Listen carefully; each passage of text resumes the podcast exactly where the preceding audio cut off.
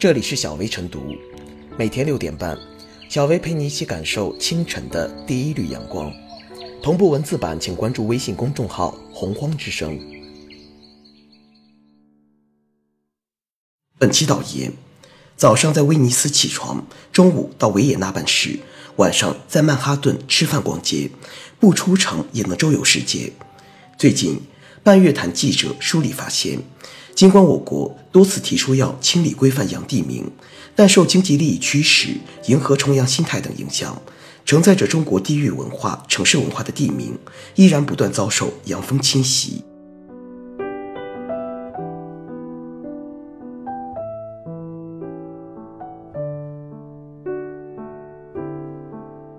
制止洋地名泛滥，第一关就要硬起来。对于洋地名泛滥现象，网上嘲讽的段子不少。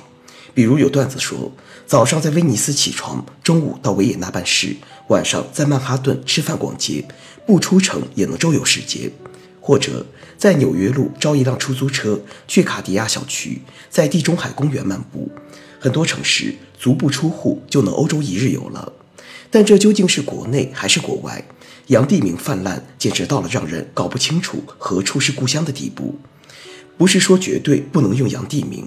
但因为地名中饱含着丰富的历史文化内涵，承载着居民对本土文化的认同感，洋地名泛滥，严重削弱了这种认同感和文化传承。我国早在1986年就颁布了地名管理条例，并在1996年颁布的地名管理条例实施细则中明确规定，不以外国人名、地名命名我国地名。各地方近年来也逐步建立起地名管理规章制度体系。即便如此，洋地名命名依然活跃，凸显管理的约束力和有效性不足。近些年来，全国各地也掀起过多次清理洋地名的活动，但事后的整治，单就梳理地名而言，就意味着海量的工作。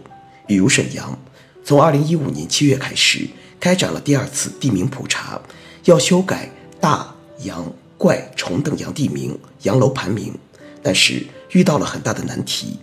首先，已有小区改名要征求居民意见，如果小区名改了，公交站名也要改，改名还涉及居民身份证、户口本都需要改，这不是短时期能够完成的，给各方都带来了很大的不方便。目前，各地法规制度虽然不断完善，比如广东省地名管理条例规定，擅自更改地名最高罚款为一万元。但国家层面的地名管理规章体系仍停留在上个世纪，已经明显不符合当前的需求，亟待调整完善，推动高位立法。值得思索的是，是否应当在第一道关口就把好关？相关的地名管理部门就该硬起来，把那些洋地名拦在门外。因为在起名的环节，而不是在房子造好了、小区住满人之后加强监督管理，这样会省力省心，也有效得多。所以。应在法律法规层面、部门联动层面继续推进探索，推动民政与规划、建设、房管等部门协调沟通，明确乱用洋地名的法律责任、执法主体和执法保障措施。更重要的是，建立提前介入机制和严格审验制度，在程序上严防洋地名泛滥，在源头上就将这股洋地名的歪风给掐掉。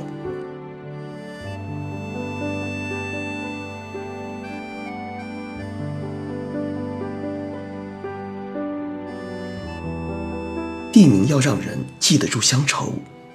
地名是城市的脸，市民的眼，其中饱含着丰富的历史文化内涵，承载着居民对本地文化的认同。洋地名入侵看起来很潮，实则东施效颦，经不起推敲。有媒体曾随机选取全国十二座城市、二百四十个小区，发现五分之一的小区在命名的时候都含有外国的信息。明明是中国的建筑。与异域风情毫不相干，却硬要冠上什么加州水岸、普罗旺斯等洋名，用意何在？其实，洋名风气大部分是从小区而起。一提到浪漫，言必称巴黎；想宣称时尚，就追上纽约。甚至建筑本身也大搞欧美风，才能让自己看起来高端大气、上档次。应该说，这里面存在商业炒作的成分。但中国传统文化浩如烟海。可借鉴、可使用的元素更多，一些开发商滥用洋地名，实则是缺乏文化自信、价值观混乱的表现。除此之外，还有一些取地名的方式值得反思，比如地名雷同、缺乏特色。很多城市都有解放路、人民路、花园路，甚至用一二三四这样的数字简单命名。这样的方式也许便于管理，但未免有些千篇一律。相形之下，许多保有历史含义的命名，譬如北京的王府井、南京的乌衣巷、重庆的大同街等，不仅识别度高，也别有韵味。还有就是一些地方存在随意改名的现象，特别是随着行政区域的调整。为了表示新地名，或者为了扩大影响，故意将专名更换。有统计称，近三十年时间里，大约六万个乡镇名字和四十万个村民被弃用。这样的方式对个人和社会而言都有割断历史的危险。等到以后想要恢复古地名，大众往往又不知其所以然了。其反映的是一些地方没有意识到地名是历史的宝贵遗产，从内心缺乏对传统文化的体认。地名并非一个枯燥的名称，而是代表了一定的时间和空间刻度，存在历史、文化、社会、民族等多方面的意义。随手举例，提起荆州，人们会想起三国故事；谈及西安案板街，就会让人梦回唐朝；说起绍兴，人们马上指出是鲁迅的故乡。这说明地名从来不是空荡荡的概念，它和当地气候风俗、经济文化等。有着千丝万缕的联系，其最主要的功能之一就是让人们有了身份认同。当我们问起你是哪里人，不仅是在询问地域籍贯，更是询问一种情感归属。现在，随着经济社会发展，人口流动性增强，地域归属感看似削弱了。然而，对家乡有认同感的人，依然会大大方方展示自己的籍贯，这正是文化基因的力量。从维系市县乡村的感情，到建立对某省人的认同，到身为中国人感到自豪，这其中蕴含着强大的凝聚力、向心力。文化是一个国家、一个民族的灵魂。古往今来，世界各民族都无一例外受到其在各个历史发展阶段上产生的精神文化的深刻影响。具体在地名上，也要继承好、发展好自身文化，保持对自身文化理想。文化价值的高度信心。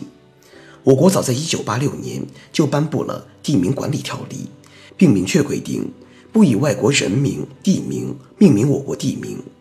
近年来，很多地方逐渐开始建立地方管理规章制度体系，清理整治居民区、街巷等地名中存在的大、洋、怪、虫等不规范地名。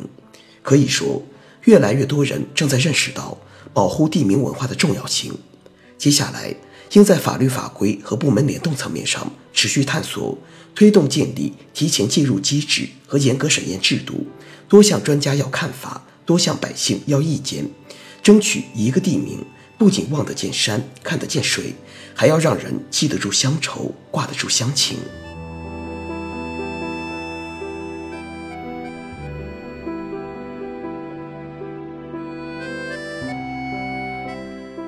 最后是小贝复言：“淮南为橘，淮北为枳。其实，泛滥的洋地名也只是一只淮南橘子，暴露出一些人的文化不自信。中华民族的文化源远流长，底蕴深厚。我们写着方块字，说着中国话，却还要起一堆洋地名，在中华文化中显得非常突兀、另类。从法理的角度来讲，洋地名也是一种违反法规的存在。整治洋地名。”符合保护地名文化的需要，符合民众的需要。我们要增强文化自信和文化理性，增强自我认同感，摒弃贪大求洋的起名思维。同时，还要进一步武装有关地名的法律法规，增强法律的针对性和约束力，真正给地名套上法律龙头。